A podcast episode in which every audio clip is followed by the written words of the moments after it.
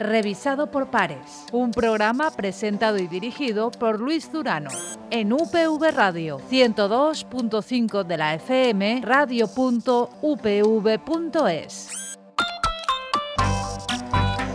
Hola y bienvenidos a una nueva edición de Revisado por Pares, este espacio de divulgación científica de UPV Radio, que como en todas sus ediciones, en todos los programas, cuenta con la colaboración de la Fundación Española para la Ciencia y la Tecnología del Ministerio de Ciencia e Innovación.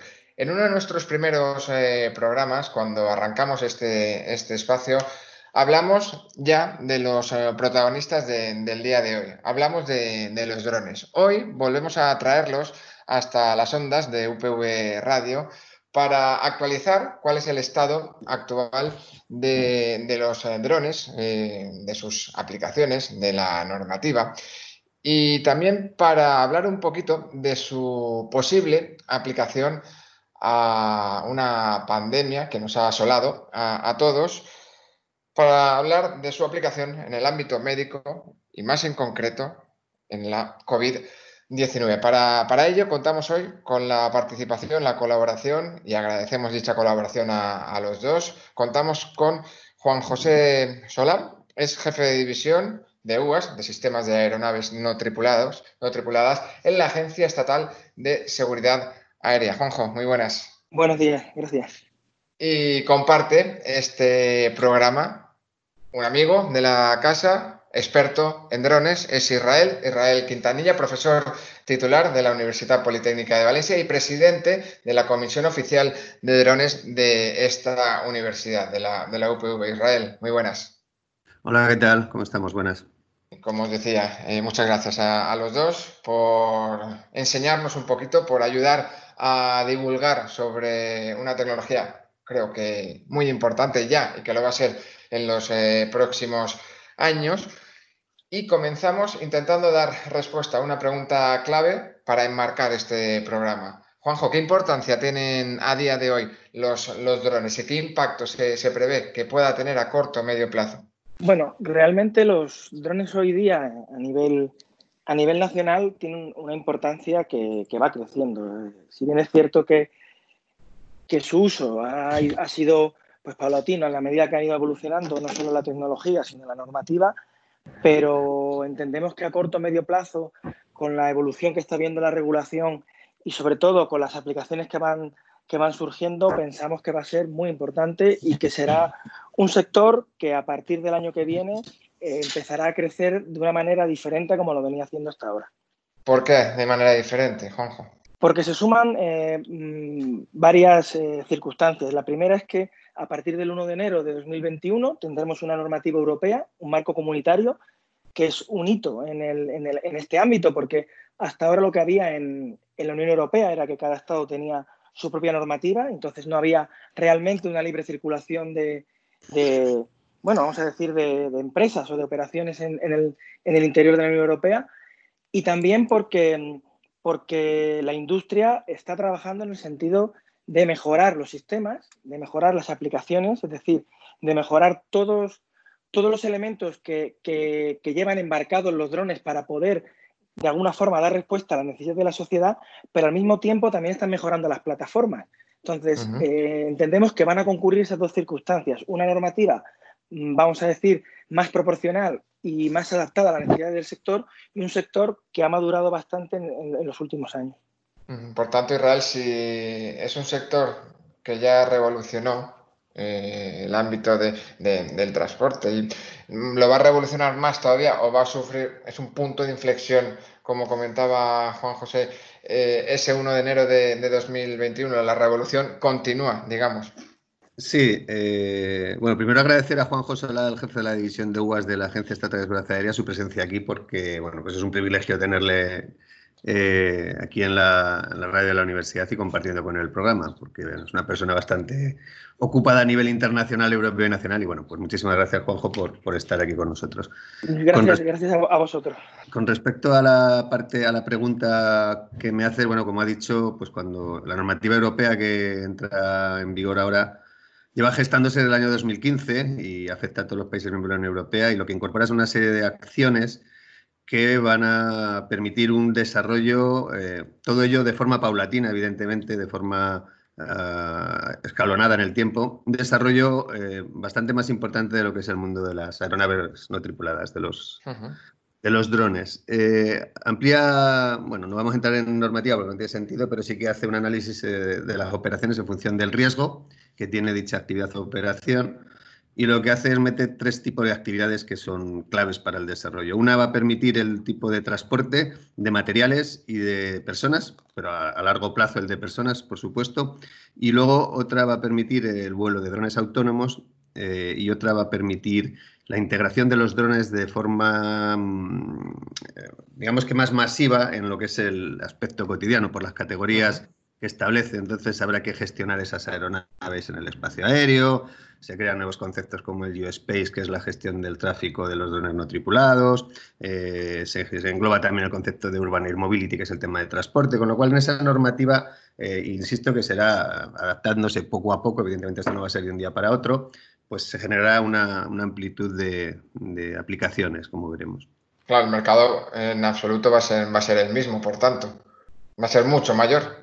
Eh, sí, evidentemente, cuanto más ah, aplicaciones haya y más eh, amplio sea el abanico en el que los drones pueden interactuar con la sociedad y el ciudadano a todos los niveles que hemos expresado, en el que es eh, aplicaciones que ya sabemos que existen para todo, en el tema de transporte o en el tema de empezar a gestionar drones autónomos a través de aerovías estandarizadas con seguridad operativa mm, perfecta, o por lo menos que cumpla esta seguridad operativa, pues obviamente eh, se ampliará ese, abanico, sí, claro. Juanjo, ¿cómo ha evolucionado el mundo de los drones en los últimos años? Estamos eh, dibujando ese, escenario a partir del 1 de, enero, estamos hablando de, aero, aerovías. Hablemos un poquito de, cómo se, de esa evolución y de cómo se gestiona el espacio aéreo con la presencia de, de UAVs.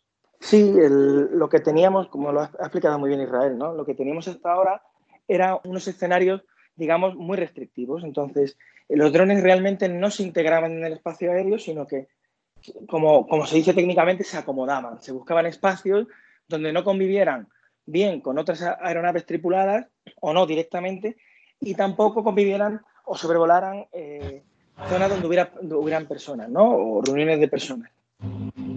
¿Qué ocurre? La norma europea lo que pretende es mostrar un, enfoque mucho más proporcional, es decir, para a lo mejor pues una aplicación recreativa o para, o para un vuelo, vamos a decir, a baja cota con una aeronave pequeña, pues hay una, hay una, la norma permite pues, que ese vuelo se realice de manera muy rápida, muy eficiente, pero para aplicaciones más importantes, como quizá las que sobre las que me preguntas, ¿no? Eh, la norma ya sí que articula, sí que de alguna forma da las herramientas para que eso ocurra. Y no solamente con los puntos que ha dicho Israel, que son básicamente los principales, ¿no? Una normativa orientada al riesgo, permite sistemas autónomos sin la intervención del, factor humano y, el transporte de, pues, vamos a decir, de mercancías o de, o de bienes. Pero también hay, otro, hay otros elementos, como por ejemplo que permite los enjambres, es decir, va junto con el tema de la autonomía. Y, y, al fin y al cabo lo que se busca es eliminar la intervención directa del ser humano en estas aeronaves. Y no es una cuestión solo del sector aéreo, sino creo que todos los sectores de la sociedad van buscando esos elementos de manera que la evolución es clave. Estamos hablando de una normativa y una situación en la cual pues prácticamente se hacía todo, vamos a decir, en pretáctico y en táctico, eh, con su burocracia, con sus trámites, con sus coordinaciones. Vamos a pasar a, esa, a, ese primer intento ¿no? de, de U-Space, de ese espacio aéreo en el cual pues, los drones volarán de manera autónoma o prácticamente autónoma y podrán dar a la sociedad todas las aplicaciones que realmente demande.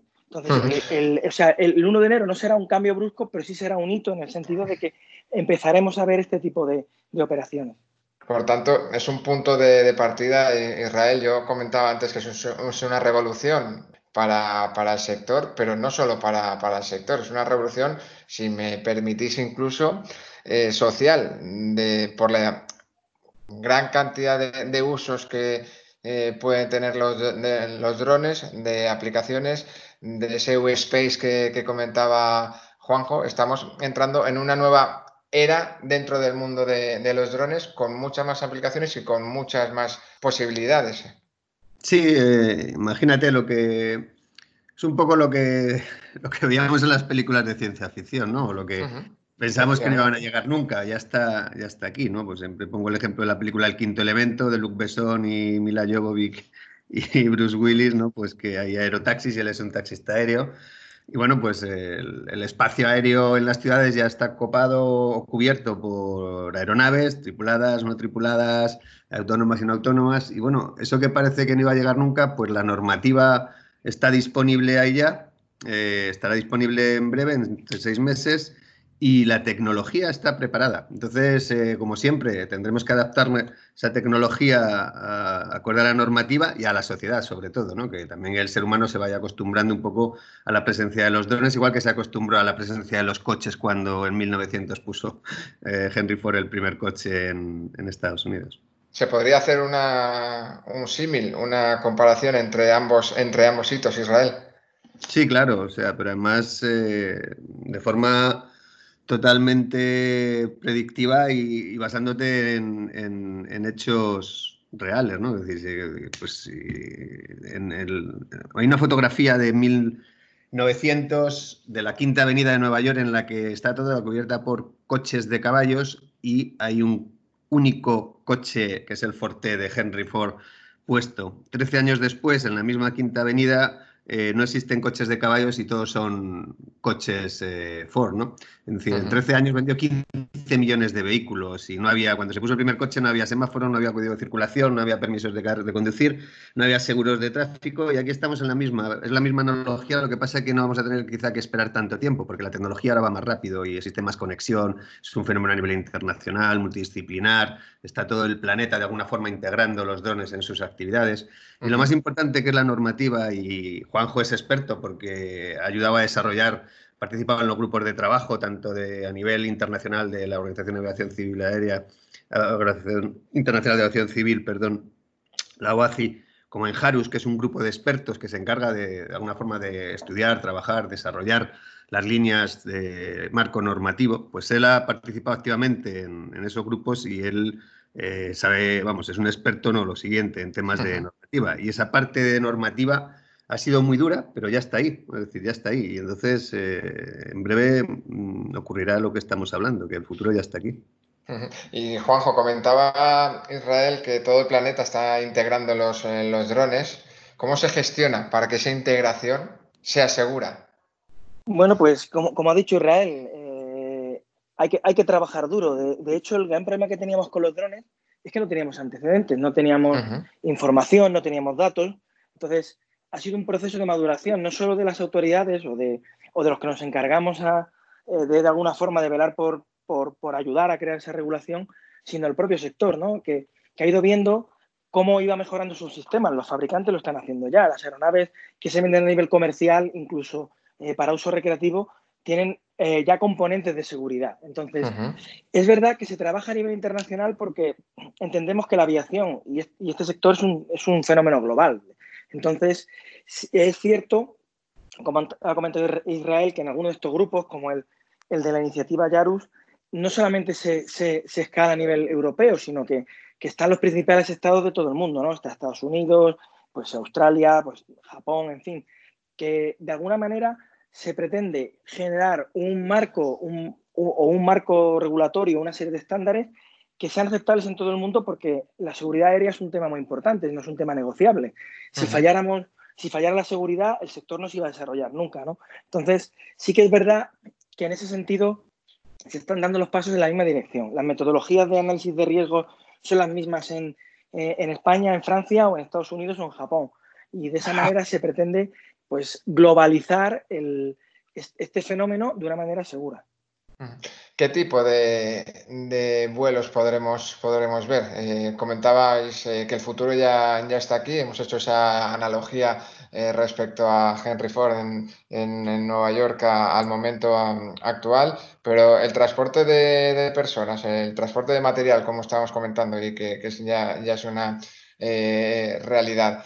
Los aerotaxis, por ejemplo, que siempre, que siempre eh, suscitan mucho, mucho interés, eh, ¿es ya o, queda muy poco para que sea efectivamente una realidad, Israel?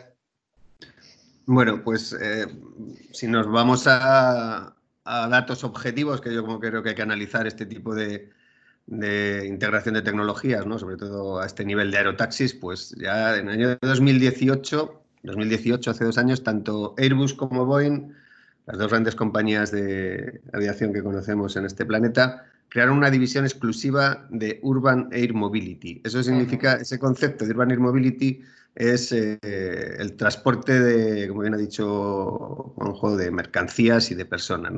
Cuando las dos grandes empresas de este planeta, expertas en, de desarrollo de, aeroespacial, de aeronaves, generan una división exclusiva de, transporte de, personas y generan modelos, además, ¿eh? han generado dos modelos, el City Airbus eh, y el Next de Boeing, y son modelos que ya han testeado, que prueban y que están en fase de, desarrollo, esperando a que la normativa les permita. Pero no solo esas dos eh, macroempresas, sino que ha habido otras empresas paralelas, como EHAN, por ejemplo, que es una empresa china que ya tiene prototipos también, o como Lilium, o como Volocopter, o como Tecnalia aquí en España, eh, o como Bell, que ya están trabajando, o como Uber, o como Toyota. O sea, que no es un hecho aislado, sino que cuando diferentes empresas ven que hay una línea de desarrollo de modelo de negocio, de integración de las aeronaves como taxis eh, para transporte de personas, pues eso significa que si la normativa lo permite, que lo permitirá, pero insisto, esto no va a ser el año que viene, tampoco hay que volverse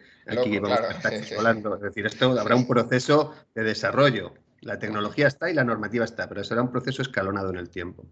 Y eso pues significa pues, que, sí, que, la tendencia es esa, ¿no? que se va por esa línea. Lo que sí que está claro es que esa idea de una autovía, eh, permitidme la licencia, una autovía, una autopista eh, aérea no, es tan, no está tan, tan lejos, Juanjo.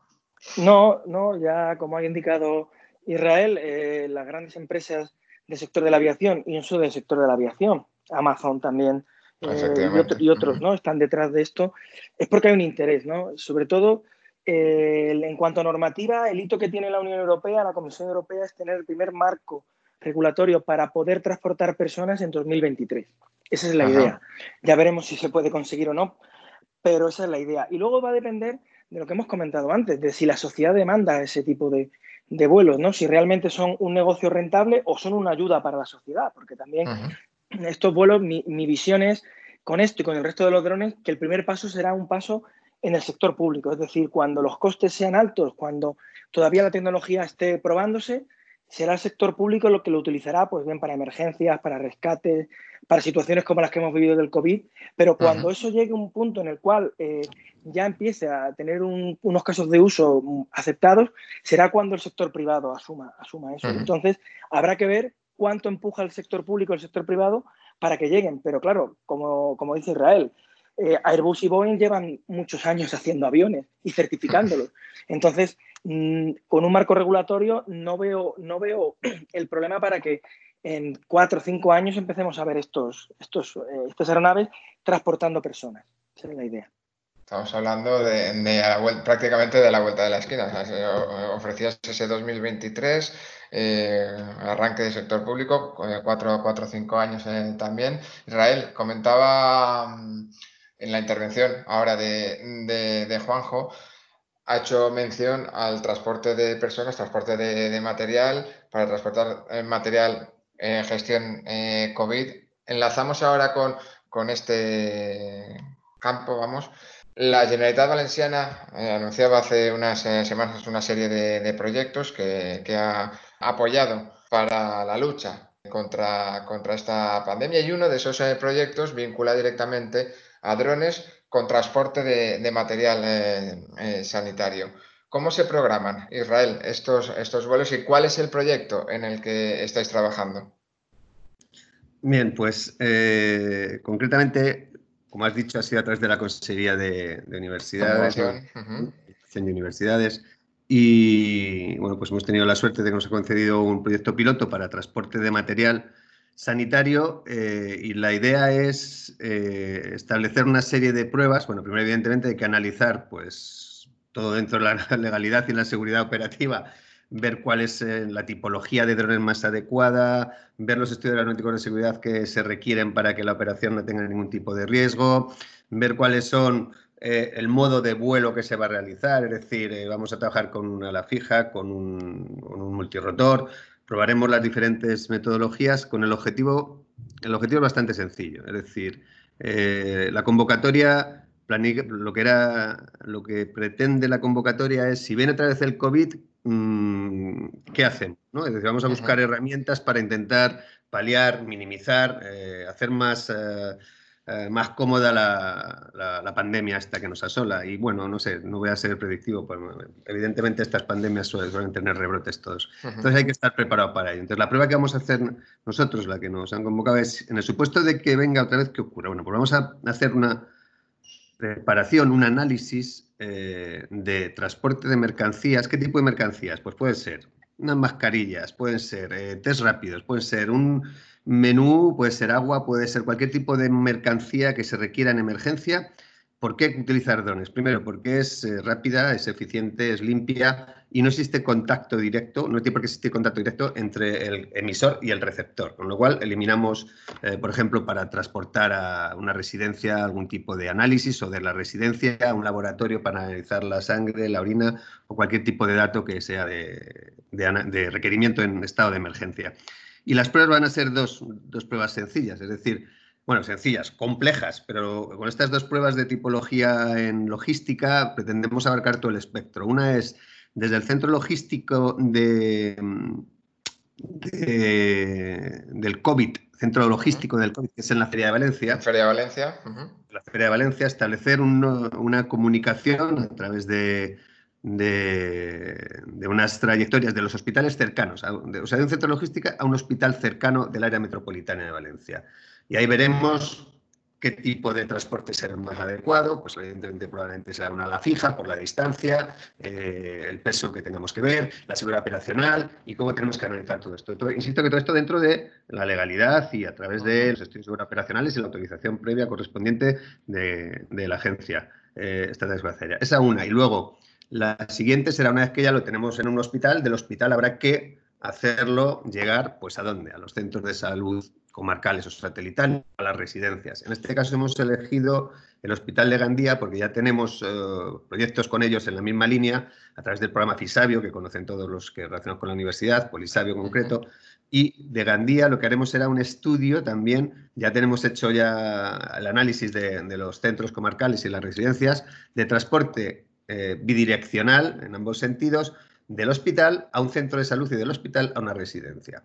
Y en esa metodología lo que se pretende es, de alguna forma, poner en valor, optimizar, analizar, testear, validar la operativa para si en el supuesto de que exista una emergencia y cuando entre la normativa europea y esto se pueda realizar, hacerlo de forma sencilla. Es decir, tener los estudios previos para poner en marcha una operativa de transporte de mercancías en, Israel. Sí.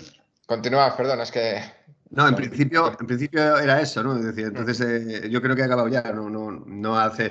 Bueno, participan ahí, evidentemente, hay tres, tres consejerías que participan: la de universidad, eh, innovación en universidad, la de sanidad y la de justicia a través de la Agencia Valenciana y Seguro Respuesta a las Emergencias, que como ya sabemos es pionera en esto de la integración de drones. Entonces, eh, pues es un, unas pruebas de alguna forma centradas y, y validadas o o refrendadas por la Generalitat Valenciana acorde a unos criterios de emergencia concretos de una pandemia. Claro, la clave eh, fundamental de lo que puede aportar eh, los drones en, este campo es eficiencia, operatividad, rapidez y no contacto. Correcto, eso es. Sí, sí, y, no, ni atascos ni nada. Bueno, aunque en pandemia no existen atascos, pero bueno, que por lo menos decir que vamos avanzando. También piensa por un momento que esto que se va a hacer ahora, las pruebas que se van a realizar, Luego me va a dar lo mismo transportar. Una vez que empiezas con la operativa, ya tienes los análisis y tienes ya los estudios, has hecho las pruebas. Lo mismo me da que transportes luego eh, mascarilla que transportes un menú de comida. No me refiero a un menú a una casa, sino a un menú a un anciano que vive en la montaña y que tiene que llevárselo una furgoneta. Es decir, me refiero a que, la, amplitud de aplicaciones son, son varias. Se va a aplicar al COVID, pero bueno, que puedes extrapolarlo a lo que queramos.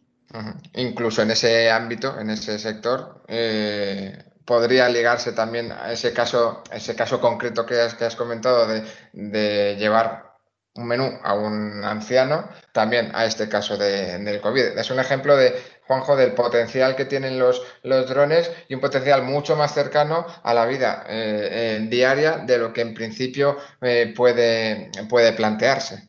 Sí, porque como, como habéis comentado, cualquier aplicación que un vehículo aéreo no tripulado pueda hacer, pues ahí está. El, habéis comentado el tema del transporte, ya sea de material médico, sanitario o simplemente a lo mejor de, comida o bebida. Que hoy día ya, ya lo están haciendo, ya están controlando el aforo en, playa en las playas con los drones. Se pueden incluso, eso en España, pero fuera de España también se está midiendo la temperatura de las personas con este tipo de aeronaves. Es decir, cualquier aplicación que se nos pueda ocurrir en la cual un sistema que evita el contacto, mm, eh, o, y, es decir, entre dos personas, evita el contacto, y que además pueda acceder a un, a un sitio relativamente eh, reducido, pues eh, ahí surge una aplicación. Entonces, yo entiendo que cualquier área relativa a la gestión de, de, pandemias o a la gestión sanitaria, pues se puede aplicar con, con un dron. Y la gestión, como decías también, de, espacio, de, ocupación del espacio. Claro, que los drones pueden, pueden aportar, y ya lo están haciendo, como, como has comentado, para evitar esas aglomeraciones que también es verdad, eh, estamos viendo desgraciadamente en, estas últimas semanas. Sí, el, mm, lo, que, lo que lleva, o sea, el dron es un, es un sistema aéreo que permite el vuelo. Una vez que estás a cierta altura, eh, con los sistemas que hay ahora mismo, que son generalmente pues, cámaras electro-ópticas y luego otras que cubren distintos espectros, generalmente las cámaras térmicas, ¿no? Puedes hacer cualquier tipo de análisis y un software puede eh, contar olivos en el campo o puede contar personas, personas la distancia entre ellas, puede valorar incluso qué parte de la playa puede estar eh, o qué parte de, un espacio público pues puede estar más denso, puede tener más densidad de personas o no.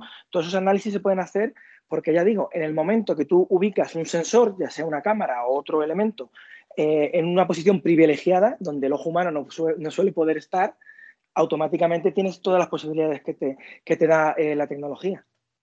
Y es que la tecnología cumple de nuevo ese papel de llegar donde no llega el, el, ser humano, tecnología, en este caso, bien utilizada. Vamos a ir cerrando ya y, lo hago retomando esa idea sobre la que habéis hablado los dos. Desde luego, el futuro está aquí. Tenemos un punto de, inflexión el próximo 1, eh, de enero con esa, con esa normativa, pero ya estamos viendo nuevos puntos de, inflexión y en este caso vinculado a la, a la COVID, viendo todo el potencial que, los drones pueden eh, tener para gestionar esta pandemia en un proyecto concreto como el que dirige eh, Israel Quintanilla en la Universidad Politécnica de Valencia y en otros ámbitos en general, como ha comentado Juanjo Solá, para eh, gestión de aforos, para control de aforos, para medir la, temperatura.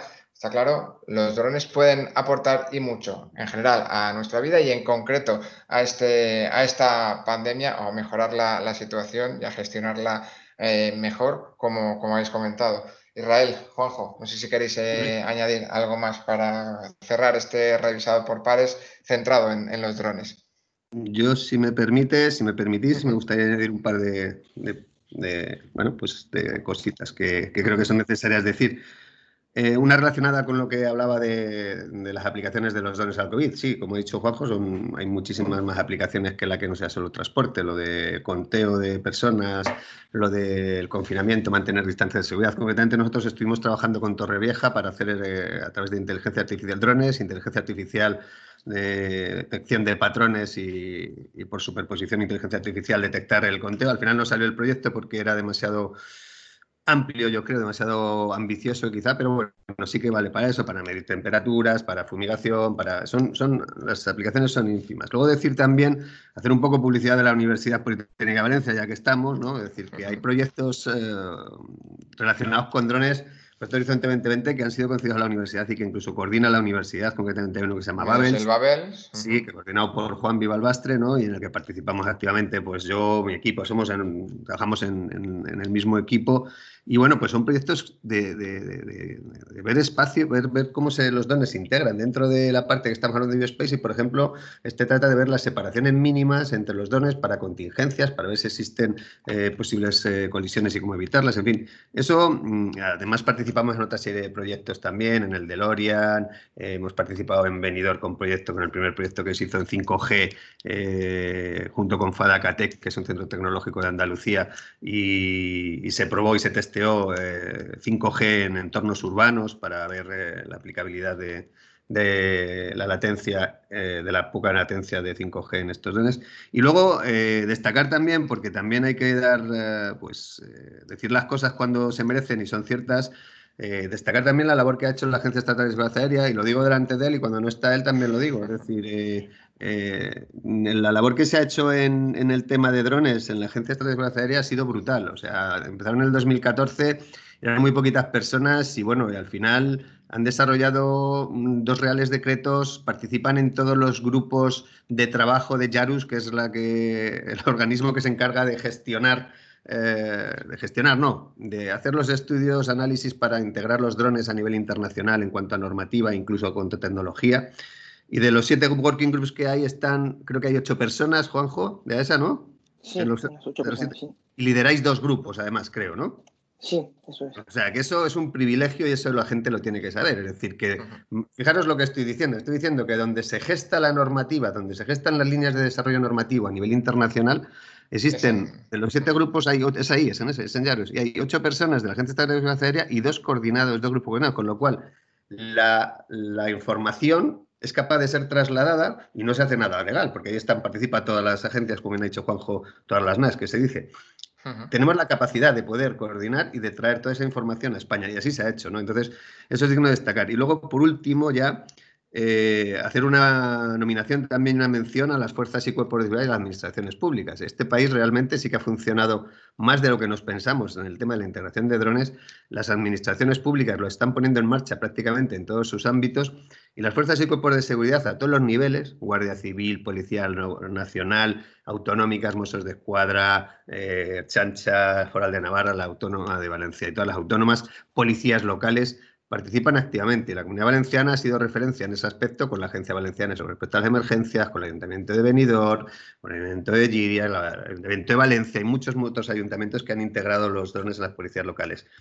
Y, para ejemplo, y esto es nuevo y también es bueno hacerlo publicidad, por ejemplo, existen, eh, creo que en noviembre del año pasado, si no me equivoco, sino que me corrija Juanjo, noviembre del año pasado, eh, la Guardia Civil estableció en cada uno de los aeropuertos de este país una unidad que se denomina Pegaso, 54 unidades que de alguna forma se van a encargar de, pues eso, de mantener un poco el control de la seguridad operativa, de la gestión del tráfico aéreo en cuanto a la integración de los drones en la sociedad. Es decir, que las cosas avanzan, se está preparando y vamos en la línea adecuada. Concluyo de todo, de todo eso, Israel, que España es referencia en el, en el mundo de, los drones y, dentro de esa referencia el papel de la ESA es fundamental. Yo, yo creo que lo he expresado muy claramente, creo que sí. y bueno, Juan José lo puede decir, lo que eh, está ahí también. Bueno, yo agradecer las palabras. Yo creo realmente que, que tenemos que mejorar bastante, eh, estamos en el camino y lo que todos queremos es que el sector se desarrolle y se desarrolle de manera segura. En eso yo creo que no hay, no hay, no hay ninguna duda. Y si me permitís solamente un, un último símil, ya para, terminar mi, parte, eh, como, el que, como el que ha hecho Israel, ¿no? del, del tema del, del, coche de Henry Ford, que me ha gustado mucho porque, porque yo también lo veo, lo veo así. Pero yo quiero decir que la visión que yo tengo del futuro es, es eh, del U-Space y todo esto es parecido a lo que había eh, a principios del siglo pasado, el primer tercio, ¿no? años 20, 30, cuando una serie de personas, que eran generalmente mujeres, tenían que conectar las llamadas a través de unas centralitas, ¿no? Hay una serie muy famosa ahora en... Son las chicas del cable. Efectivamente, y, manualmente pasaban una llamada a otra, ¿no? Y daban un servicio súper importante a la sociedad. Pues yo creo que estamos ahora con la clavija, pero donde queremos llegar es el smartphone, y ese es el futuro. Entonces, esa es mi visión un poco de, dónde estamos y dónde vamos a ir. Entonces, vamos del forte de, de Henry Ford al smartphone de, los drones. A las chicas del cable. Me encanta hablar de lógica, Juanjo. Muy bueno. A las chicas, eso es. Pues comentaba también Israel que es un privilegio eh, el trabajo de, la ESA. El privilegio ha sido teneros con, con nosotros eh, eh, aquí hoy en este revisado por pares.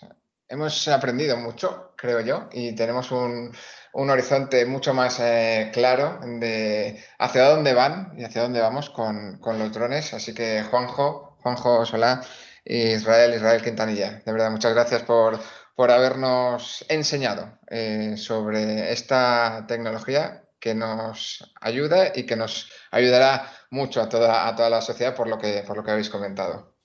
Pues muchas gracias a vosotros por invitarnos y a vuestra disposición cuando necesitéis cualquier cosa de, nuestra agencia, claro. Muchas gracias también a vosotros.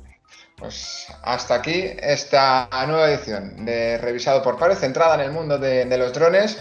Volvemos a escucharnos en una nueva entrega de este programa, que también vendrá con la colaboración de la Fundación Española para la Ciencia y la Tecnología. Hasta entonces, sed felices.